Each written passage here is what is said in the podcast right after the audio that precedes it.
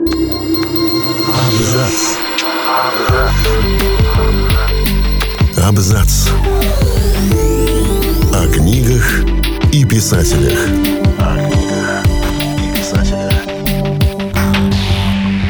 Всем привет, я Олег Булдаков, и сегодня я расскажу вам о том, кто на самом деле воспитал Тарзана, а также другие факты о персонаже и его авторе. Поговорим о жизни, творчестве и персонажах замечательного американского писателя Эдгара Райса Бэрроуза. Вот несколько фактов.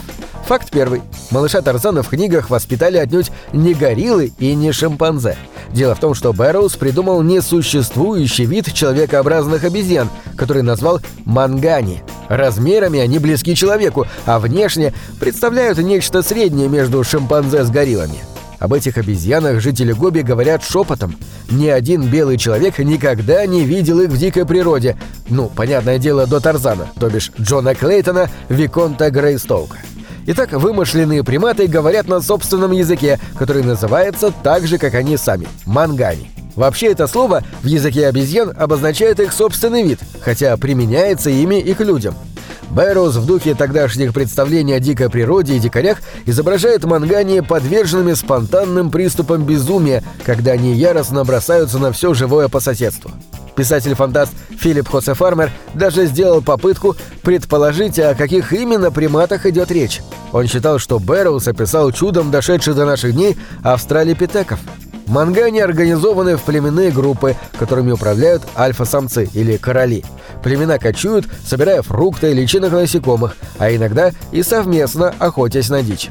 Группы идентифицируются по именам их королей. Тарзан вырос в племени Керчак по имени самца-вожака, который убил его отца-англичанина, обитающего в прибрежных джунглях экваториальной Африки. Позже юноша становится лидером этого племени, а, впрочем, не навсегда. Факт второй – всего про Тарзана Бэрроуз написал целых 24 романа. Не очень понятно, в какой степени автор использовал помощь литературных негров, но предположение такое обсуждается. Уж больно фантастическую плодовитость демонстрировал автор. Сюжет книг подвергся просто чудовищному количеству адаптаций на сцене и в кино. Факт третий. Бэрроуз перепробовал множество вариантов имени героя. К примеру, его вполне могли звать Зандар или Дубладзан – Однако писатель остановился на самом благозвучном, по его мнению, варианте. Кстати, с иврита слово «тарзан» переводится как «дэнди» или «тупица». Факт четвертый. В честь этого персонажа назван район Лос-Анджелеса. Пригородный район. Он находится на месте, где раньше было ранчо писателя и называется Тарзана. Факт пятый. Бэрроу знаменит еще одним вымышленным человеком. Зовут его Джон Картер – он ветеран американской гражданской войны, который случайно обнаружил портал на соседнюю с нами планету – Марс, которую местные жители зовут Барсум, и не по своей воле угодил там в странный политический переплет. Литературный цикл о его приключениях стал одним из праотцов современной космической оперы и наряду с циклом о Тарзане прославил своего создателя. В этих книгах полно историй про войны многоруких марсиан с марсианами-людьми, есть монстры, короли и принцессы, летающие корабли и прыгающий, как кузнечик в условиях низкой гравитации, Джон Картер с Земли. В 2012 году Дисней выпустил экранизацию первого романа цикла «Принцесса Марса». Предполагалось, что она будет первой частью большой киносаги.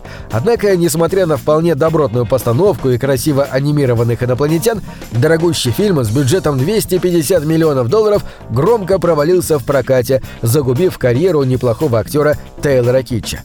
При этом кино все равно замечательно смотрится и передает атмосферу оригинальных книг.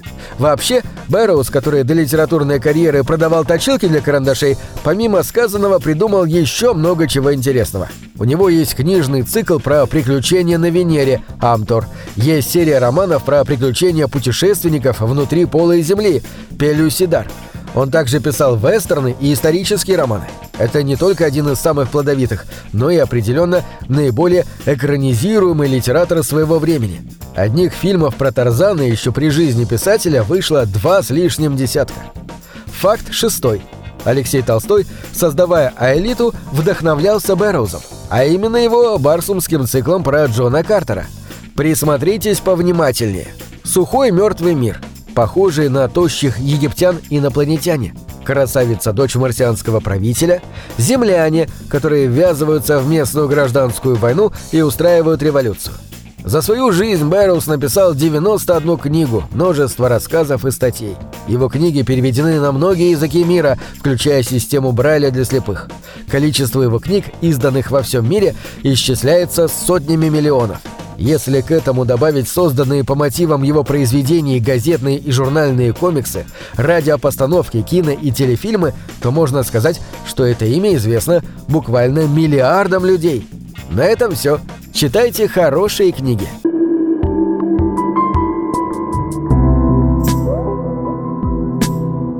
Книги — это двери, что выводят тебя из четырех стен. С ними ты проживаешь другие жизни, а свою умножаешь в тысячу раз. Тысячу.